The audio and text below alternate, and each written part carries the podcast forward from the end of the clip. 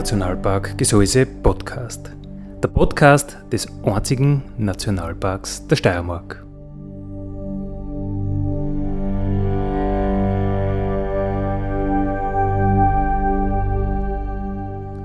Alle zwei Wochen neu mit Themen aus dem Nationalpark Gesäuse und aus der Nationalparkregion. Daddy,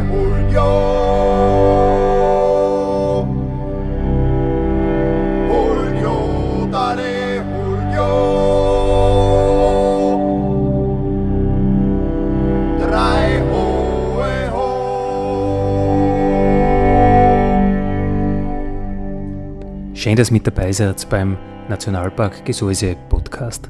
Andi Hollinger spricht. Wenn wir über den Nationalpark Gesäuse plaudern, wenn wir über das Gseis plaudern oder so wie heute, wenn wir ein bisschen über den Tellerrand drüber schauen, nämlich wieder schauen, was in den österreichischen Nationalparks so alles los ist. Das Nationalparks Austria Forschungsstipendium ist unser heutiges Thema und zu Gast, ich darf ja wieder Studiogäste haben, was mich unglaublich freut, die Romy Netzberger. Grüß dich. Grüß dich. Die Romy hat eine Arbeit geschrieben zu Pflanzenwespen im Nationalpark Gesäuse und Erik Mitterhauser. Grüß dich. Grüß dich. Der Erik hat eine Arbeit geschrieben äh, zur Verjüngung der Weißtanne in den Kalkalpen. Äh, Nationalparks Austria, die Dachmarke der österreichischen Nationalparks, zeichnen herausragende wissenschaftliche Arbeiten mit einem Stipendium aus. Und wie man zu so einem Stipendium kommt, zu so einer Unterstützung kommt, das werden wir uns heute erklären lassen von der Romy und vom Erik. Äh, erst einmal die Frage an euch beide. Wie seid ihr auf die Idee gekommen, in einem Nationalpark eine Arbeit zu machen. Romy, wenn ich mit dir anfange? Also ähm, das, der Nationalpark Gesäuse, mit dem verbinde ich jetzt eigentlich eh schon eine längere Geschichte.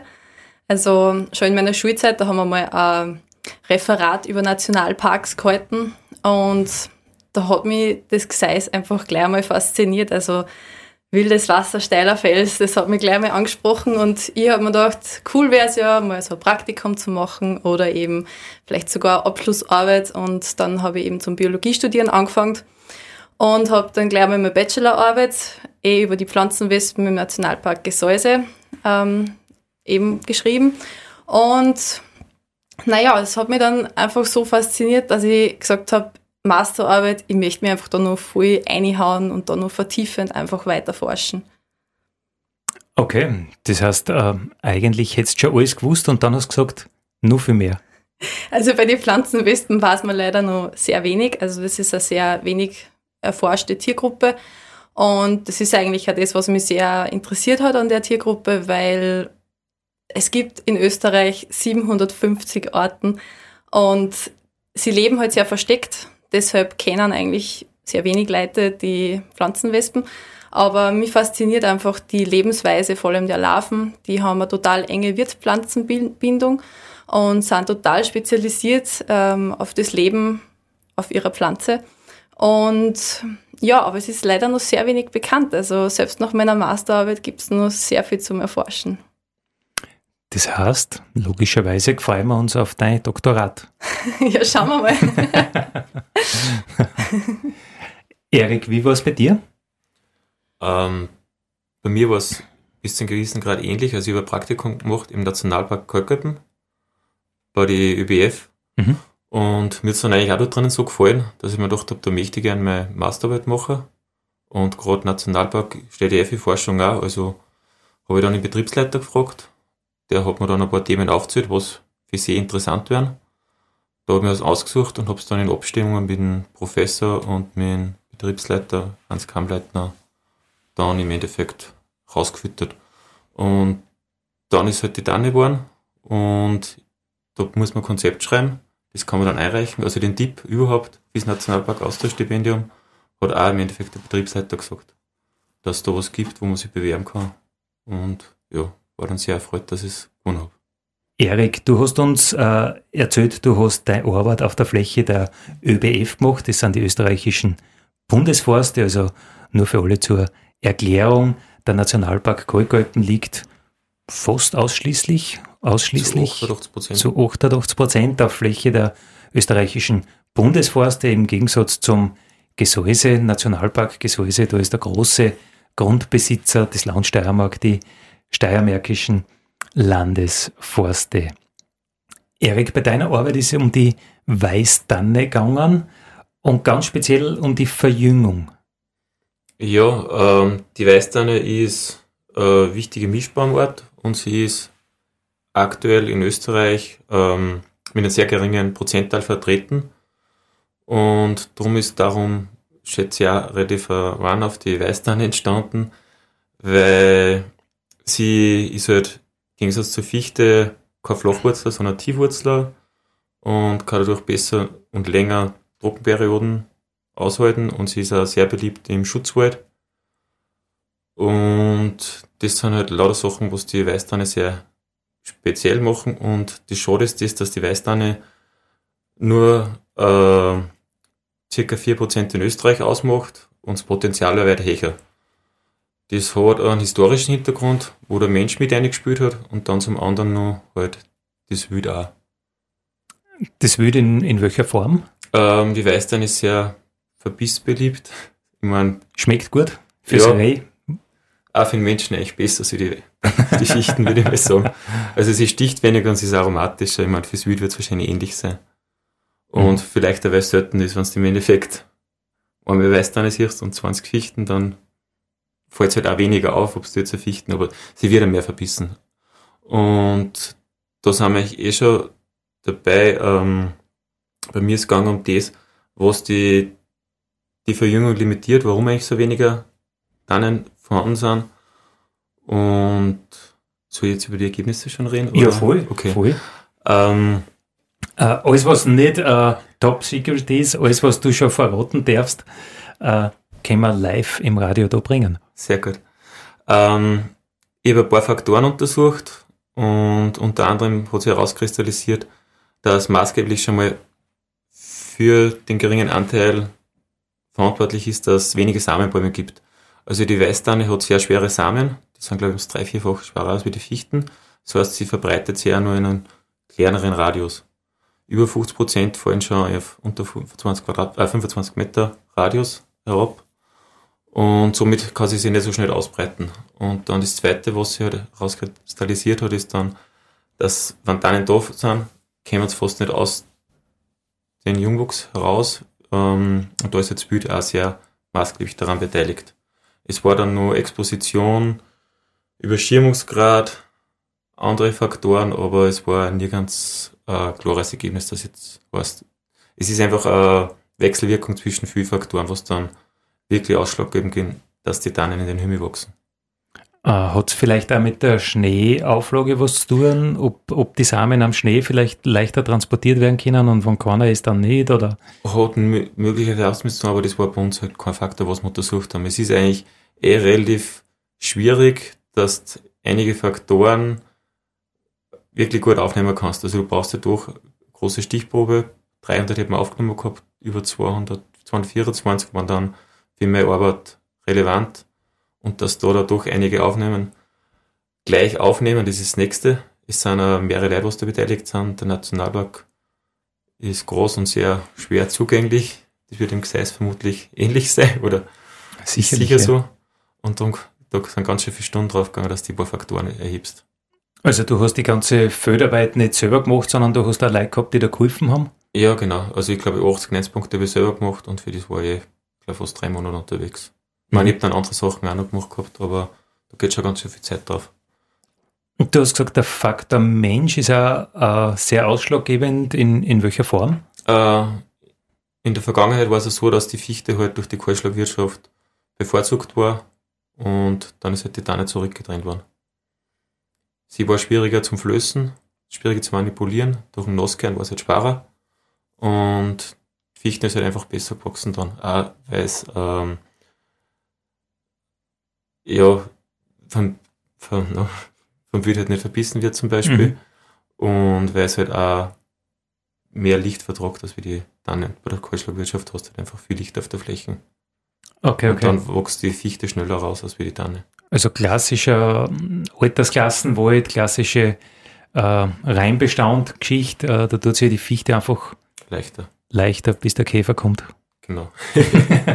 also die Tanne, kannst du sagen, ist halt recht schattentolerant und kann halt dort dann ihre Stärken ausspielen. Darum ist er recht gut in Schutzwäldern, weil es halt sich schon verjüngen kann. Die kann 30, 40 Jahre problemlos mit wenig Licht auskommen und steht immer noch da. Und sobald es dann ein Licht kommt, schiebt es an. Mhm. Das heißt, die Wort auf ihr Chance. Genau. Und was ist dann rausgekommen bei deiner, bei deiner Arbeit, wenn man gern mehr Tannen hätte? Was könnte, sollte man tun in einem Wirtschaftswald und was kann der Nationalpark tun? Ähm, Im Nationalpark ist es halt schwieriger, weil du sitzt ja keine Bahn.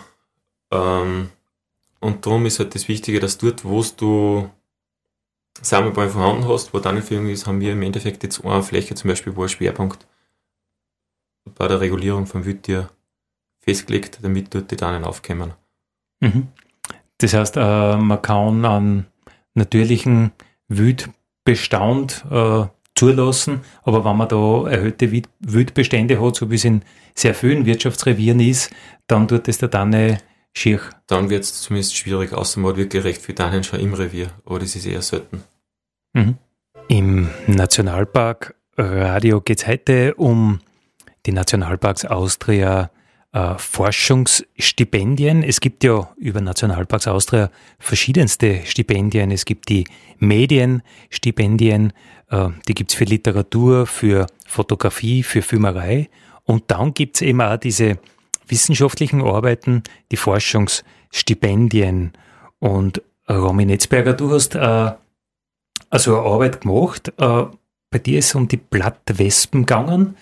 Ähm, was sind das für Viecher? Du hast gesagt, die brauchen eine ganz genaue Wirtspflanze und äh, wie, wie kann man sich das vorstellen?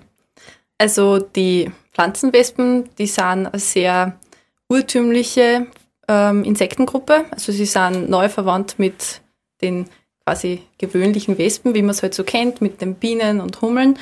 Und ähm, haben sie eben so ganz urtümliche Eigenschaften quasi also behalten im Laufe der Evolution. Und zwar ähm, die Larven, die leben auf ihren Wirtspflanzen, also die schauen fast so aus wie Schmetterlingsraupen und der eine oder andere Naturinteressierte hat vielleicht sogar schon mal eine Pflanzenwespenlarve gesehen und glaubt, das ist eine Schmetterlingsraupe, ähm, weil sie eben wirklich von der Biologie und von der, vom Aussehen her sehr ähnlich sind ähm, wie die Schmetterlinge. Und ähm, genau, also die Pflanzenwespen, die haben halt eben oft eine sehr enge Bindung an ihre Wirtspflanze. Also zum Beispiel ähm, sind sie chemisch oder physiologisch und auch vom, von der Morphologie her total angepasst. Es gibt ähm, Orten, die Gallen bilden auf den Blättern. Es gibt gespinstbildende Orten.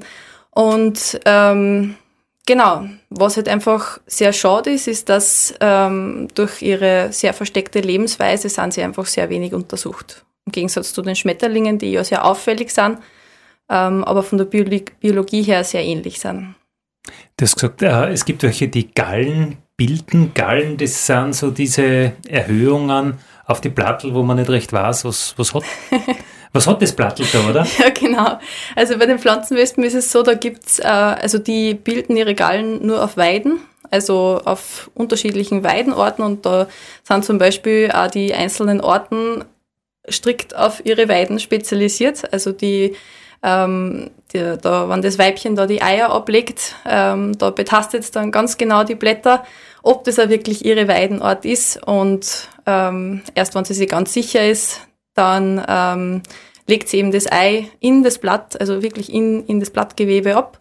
Und ähm, es wird halt dann chemisch quasi induziert, dass eben das Blatt dann diese, bei den Pflanzenwespen sind es meistens so rote Kugeln oder so rote Wülste auf der Blattoberseite oder auf der Blattunterseite bildet.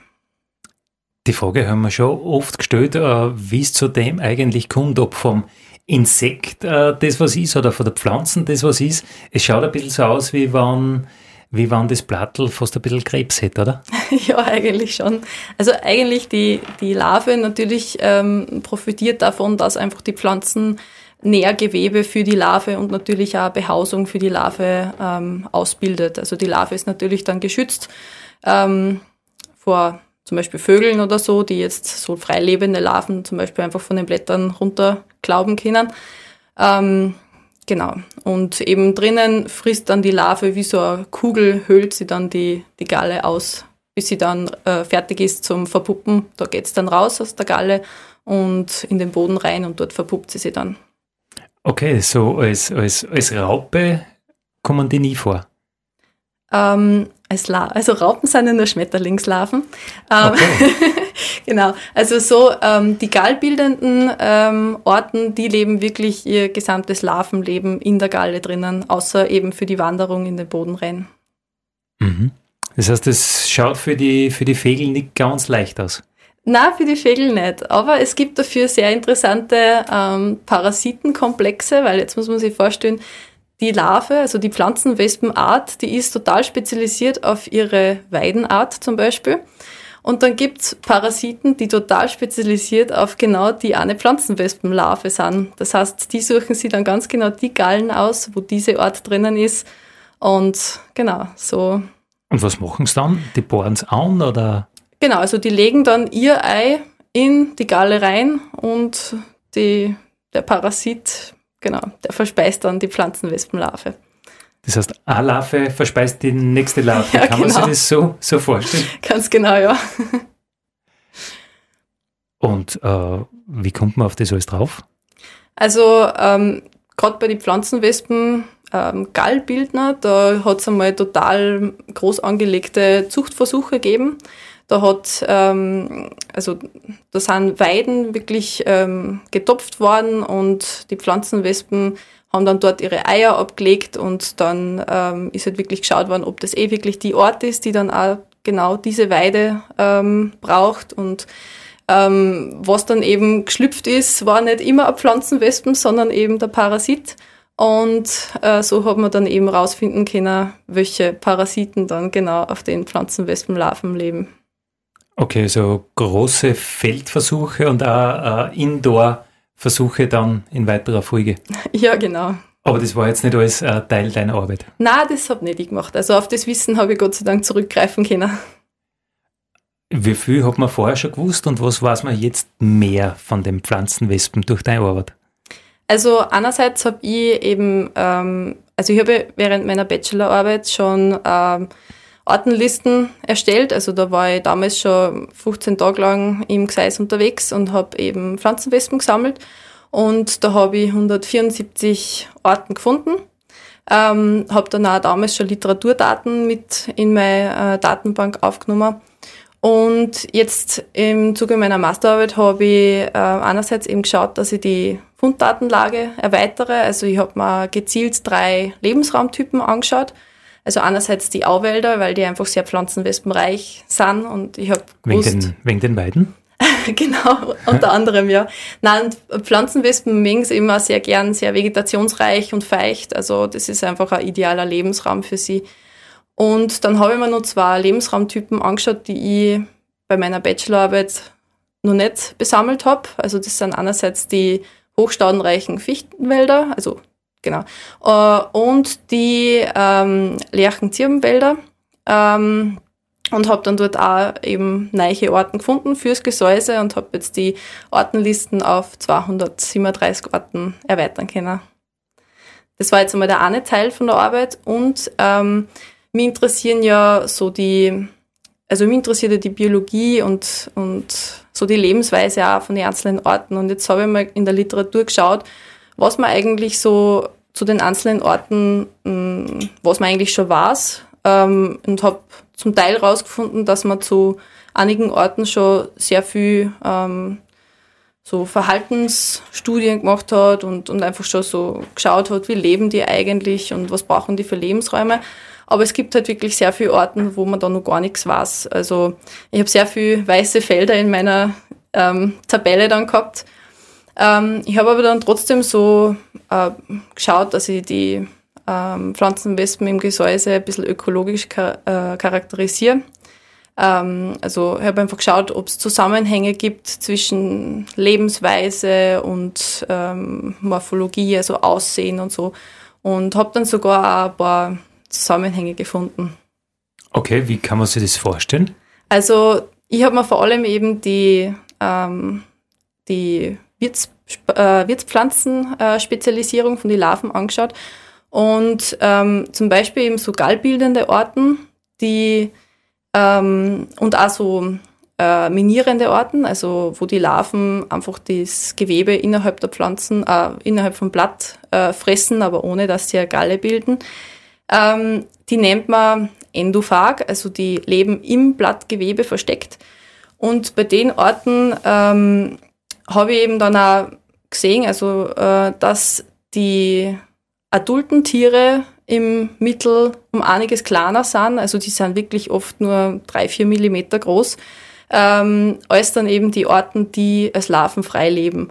Das ist in dem Zusammenhang auch sehr interessant, weil ähm, die ganz kleinen adulten Tiere, die findet man natürlich auch nicht so leicht. Und gerade bei solchen Orten ist es bei der Methodenauswahl auch voll wichtig, dass man ähm, zum Beispiel eben den Sichtfang, also sagen wir die, die gezielte Suche nach Gallen ähm, und ähm, genau solchen Orten einfach mit einbezieht, weil man sonst einfach nicht das gesamte Artenspektrum ähm, aufnehmen kann.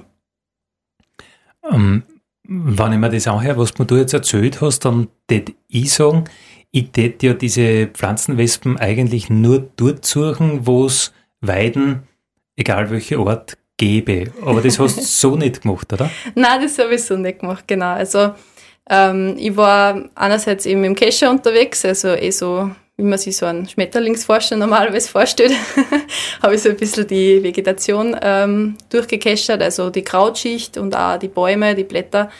Ähm, und weil eben auch die, die adulten Tiere sehr gern sich in der Vegetation versteckt halten. Das heißt, ähm, ich habe ganz viel Viecher gefangen, wo ich nicht einmal gewusst habe, dass sie da sind, weil ich es einfach nicht gesehen habe.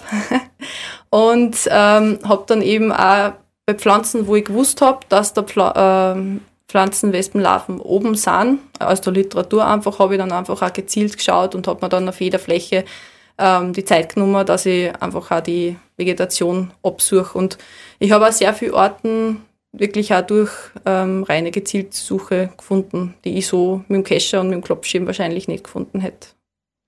Also du hast gesagt, du willst jetzt diese und jene Ort finden und hast so lange gesucht, bis ich da war. naja, also ich habe mir schon einen zeitlichen Rahmen gesetzt, weil ich glaube, also wenn man wirklich suchen darf, bis man jedes Blattl umdraht hat, das dauert. es, ist, es dauert sehr lang, hm. genau, ja. Aber man darf natürlich sehr interessante Sachen finden. Und die erwachsene Pflanzenwespe ist dann so mobil, dass sie dann wieder zu ihrer Wirtspflanzen findet? Kann die so weit fliegen oder, oder, oder wie, wie kommt die dann wieder dorthin, wo es zur Paarung und zur Eierblogge passt und so weiter? Also die Pflanzenwespen sind ja im Vergleich zu ihren Verwandten, so den Bienen und Hummeln, sehr flugfaul. Also sie haben einen relativ geringen Verbreitungsradius, ähm, aber sie suchen oft wirklich ähm, ganz gezielt Plätze auf. Also zum Beispiel gibt's ähm, bei den größeren Orten gibt's welche, die ähm, auf den weißen Doldenblütlern ganz gern sitzen, also auf den Blüten, ähm, wo sie dann einerseits zum Teil äh, Insekten, kleinere Insekten ähm, bejagen, also halt für Nahrungsaufnahme, aber sie suchen dort halt einfach auch nach ähm, ja, Partnern und halt eben auch zur Fortpflanzung. Genau. Und ähm, es ist einfach, also es gibt Orten, die sind mehr spezialisiert auf die Wirtspflanze, eh wie ich gesagt habe, bei den Weiden, wo dann wirklich die, das Weibchen wirklich diese Ort dann auch sucht, die Weide. Ähm, und dann gibt es einfach auch Orten, die sehr viel Pflanzen annehmen, die sind da nicht so wählerisch. Mhm. Äh, du hast gesagt, sie jagen nach anderen Insekten, das heißt Pflanzenwespen sind nicht, wie man vielleicht glaubt, Pflanzenfresser. Also die Larven sind Pflanzenfresser. Ähm, bei den erwachsenen Tieren ist es so, die leben relativ kurz und es gibt manche, die, wenn sie schlüpfen, ähm, beißen einfach ein Blatt an und saugen ein bisschen Pflanzensaft. Ähm, andere, die fressen wirklich auch Nektar und Pollen, also die sind dann ähm, Blütenbesucher.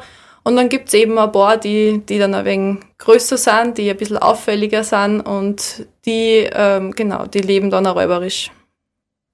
Aber du sagst, äh, sie leben als Erwachsener nicht mehr so lang und es geht dann eigentlich nur mehr um Fortpflanzung und das genau, war's dann. Genau, Fortpflanzung und, und Ausbreitung. Genau. Eigentlich so wie beim Menschen, kann man sagen, oder? Wenn man erwachsen ist, geht es dann mehr um das eine. Heute geht es um die Pflanzenwespen und um die Weißtannenverjüngung im Nationalparkradio. Äh, ja, die Frage ist, was haben die miteinander zu tun? Und die Antwort ist ja, über beide Orten oder über beide Fragestellungen hat es ein Stipendium gegeben, ein Nationalparks Austria Forschungsstipendium.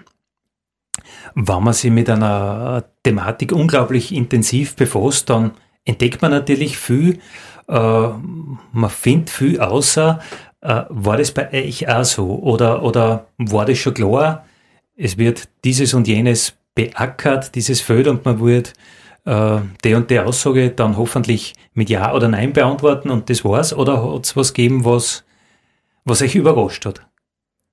Ähm, also der Professor hat mir Gott sei Dank gleich den Tipp gegeben, probier's simpel zum halten, damit du nachher eine klare Aussage hast. Also bei der Arbeit möchtest du meistens halt einmal die ganze Welt erklären. Oder zumindest das Thema halt. Und du stehst eigentlich fest, wie schwierig das, das ist. Du kommst vom Hundertste ins Tausendste und wie viele Faktoren das dann mit einspülen und dass das dann alles Hand und Fuß hat, ist gar nicht so leicht, dass das dann trotzdem alles nur wissenschaftlich bleibt und nicht einfach eine Vermutung oder was. Also da hat mir der Professor Gott sei Dank den Tipp gegeben und hat auch sehr gute Bahnen gelenkt in die Richtung, dass du halt dann eine klare Aussage hast. Und das ist ja gerade in der Wissenschaft wichtig. Wird wahrscheinlich dir vielleicht ähnlich gegangen sein. Ja, genau.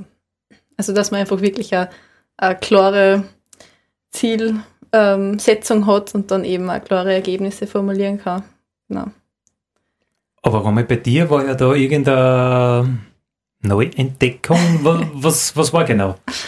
Ja, also ähm, ich habe ja zum Teil einfach Vegetation gecachert, wo ich ja, einfach mal geschaut habe, was da eigentlich drinnen ist, wo ich eigentlich nicht genau gewusst habe, welche Orten mir erwarten.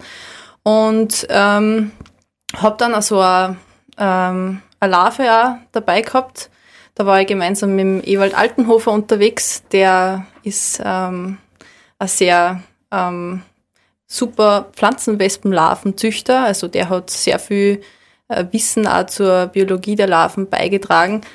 Ähm, und da haben wir eben dann also eine Larven gefunden, wo wir nicht gewusst haben, irgendwie sitzt die auf der falschen Pflanzen. Also sie hat ausgeschaut wie eine Larven, die wir schon kennt haben, aber eigentlich haben wir nicht gewusst, dass die auf derer Pflanzen sitzt.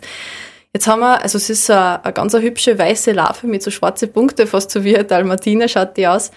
Also eigentlich sehr unverkennbar. Und ähm, dann haben wir die äh, genetisch untersuchen lassen und es ist rausgekommen, dass die Larve zu einer Art kehrt, von der man vorher die Larve noch nicht einmal kennt hat. Das heißt, wir haben wirklich ähm, ja, eine neue Larve quasi entdeckt ähm, und haben sozusagen dann auch für die Art die Lebensweise ein bisschen dokumentieren können. Äh, verstehe ich das richtig? Man hat nicht von allen Pflanzenwespen alle Entwicklungsstadien einwandfrei zuordnen können. Genau, ja. Also es gibt immer nur Orten, wo man bis heute noch nicht weiß, wo die eigentlich, auf welcher Pflanzen die eigentlich leben. Ähm, und ja, jetzt haben wir ein Mosaiksteinchen dazu gekriegt. Du hast gesagt, äh, du hast Hilfe gehabt von einem Pflanzenwespenzüchter. Genau, äh, ja. Warum? Warum braucht die Welt Pflanzenwespenzüchter? es ist total äh, wichtig, dass man einfach herausfindet, ob, also Pflanzenwespen Larven, die haben ihre Futterpflanzen, aber sie sitzen manchmal auch auf Pflanzen, die sie einfach zur, zum Ausrosten oder zum Verstecken nehmen. Das heißt, wenn ich jetzt eine Pflanzenwespen im Feld finde, auf irgendeiner Pflanzen, dann heißt das nicht, dass die auch wirklich auf derer frisst. Das heißt, man braucht wirklich gezielte Zuchtversuche, wo man dann rausfindet, nimmt das Weibchen, also das adulte Weibchen dann wirklich auch die Pflanzen an als Eiablageort oder ist es einfach nur ein Rastplatz gewesen? Okay, okay. Und das Ganze hast du für 750 verschiedene Orten alles durchzuspülen probiert, zumindest einmal.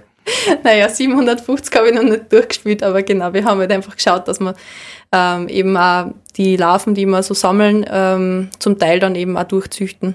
Also das hat dann eher der Ewald Altenhofer gemacht. Und der macht das aus äh, wissenschaftlicher Neugier oder hat das einen, einen technischen Nutzen oder, oder wird das irgendwo eingesetzt in der Landwirtschaft als Nützlinge oder, oder warum macht er das? Also er beschäftigt sich schon seit Jahren, also seit seiner äh, Abschlussarbeit damals schon äh, mit Pflanzenwespen. Und ähm, also ich sage einmal, das größte, der größte Teil ist wissenschaftliche Neugier. Ähm, aber natürlich gibt es auch unter den Pflanzenwespen Arten, die halt zum Beispiel auf äh, Nutzpflanzen vorkommen. Und da ist es halt dann auch ja, wichtig zu wissen, was braucht die, wie lebt die und ja, wie kann man Massenverbreitungen oder Massenvermehrungen dann vielleicht auch ein bisschen eindämmen von diesen Orten. Also einen gewissen Nutzen will der Mensch immer haben. Natürlich, anders geht's nicht. Heute plaudern wir über die Forschungsstipendien, die rückwirkend für äh, herausragende Arbeiten auf dem Gebiet der Forschung vergeben werden von Nationalparks Austria. Ähm, doch mit einer staatlichen finanziellen Summe. Äh, Erik, wie viel, wie viel war das? Das ist äh, 1000 oder so irgendwie, oder? Über 1000, ich glaube 1500 waren es. Mhm. Ja, genau. Das heißt, ihr seid geehrt worden über, über äh, oder für eure herausragenden Arbeiten. Hat das beruflich euch irgendwas gebracht? Erik, wenn ich jetzt dich frage, hast du einen Wert daraus schöpfen können? Ähm, ja, schon eigentlich. Also ich arbeite jetzt im Nationalparkbetrieb der österreichischen Bundesforste. Und es war sicher nicht schlecht, dass ich dort meine Arbeit gemacht habe. Aber es waren 37 Bewerber, es war sicher nicht das Ausschlaggebende, aber es war einfach für mich eine tolle Zeit und ich glaube, die war das Wichtige, dass ich dadurch beharrlich, ehrgeizig an den Job, was dort einmal frei wird, dann dranbleiben bin. Also weil mich einfach, ich habe mit dem Nationalpark gerade vor allem in Bodin Graben so gesehen ein wenig verschaut. Also ich wohne dann auch ab nächstes Jahr dann dort Ah, du bist der Nachfolger im Bodinkom. Genau, vom oh Kirchweger Michael. Ja, vom Michel. Der ist eh relativ schon bekannt. Ja, voll, ja. Voll, voll, voll. Und darum war der Posten wahrscheinlich auch halbwegs begehrt. Ja, und man muss natürlich schon sagen, äh, da drinnen wohnen dürfen, ist schon ein Luxus, wenn man das als Paradies wahrnimmt. Ich meine, für manche ist vielleicht die Hölle. Ja, weil kein, kein Internet. weil außer Natur ist nicht viel dort, aber wenn man sowas gern mag, ist es wirklich das Paradies dort. Ja, mir hat es richtig gut geholfen, da drin zum Oberkommen, weil kein Empfang hat oft was Befreiendes. Voll, voll, voll. Du kannst dir überlegen, wenn du anrufst, selber mit dem Festnetz ja. und alle anderen, die da wischen. Nein, Festnetz gibt es nicht mehr. Das gibt's ist, nicht mehr? Nein, es ist vor dem Haus ist meistens ein Empfang, dass man ziemlich sicher telefonieren kann. Okay. hat was, hat was.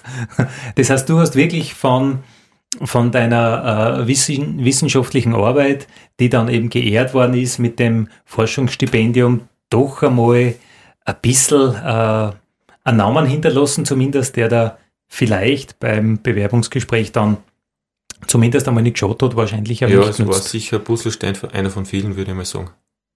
Also, was dann wirklich ausschlaggebend war, müsste meinen Betriebsleiter, den Hans, fragen. Aber ja, es war sicher keine keine schlechte Sache, dass ich das gemacht habe. Und Romy, du bist die äh, österreichweit äh, anerkannte beste Pflanzenwespen-Spezialistin, oder? naja, das klingt schon gut, finde ich schon. Ähm, aber zumindest ist der Nationalpark Seis, äh, was die Pflanzenwespenforschung betrifft, aktuell auf jeden Fall das am besten untersuchte Gebiet. Dank dir. das hat sicher nicht geschaut, genau. Und du hast ja auch als äh, Biologin äh, ein bisschen selbstständig gemacht?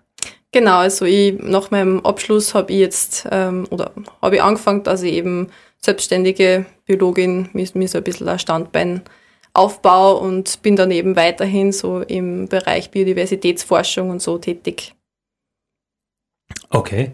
Das heißt, da ist recht viel zu tun, oder? Wie das jetzt mit Klimaveränderungen und, und Biodiversität weitergeht oder, oder ist Klimawandel nicht so dein, dein Steckenpferd?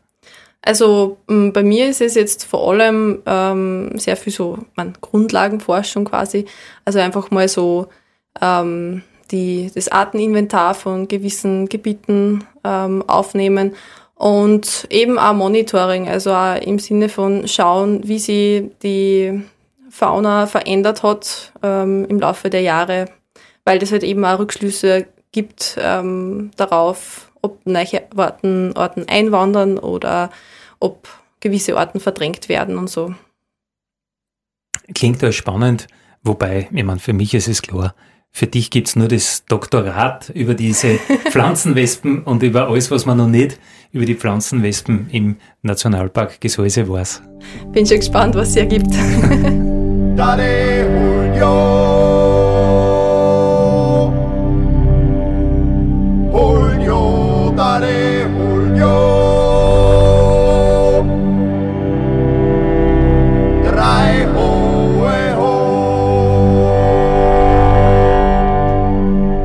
Das war der Nationalpark Gesäuse Podcast für heute. Ich freue mich, wenn ihr wieder mit dabei seid in 14 Tagen. Vielen Dank.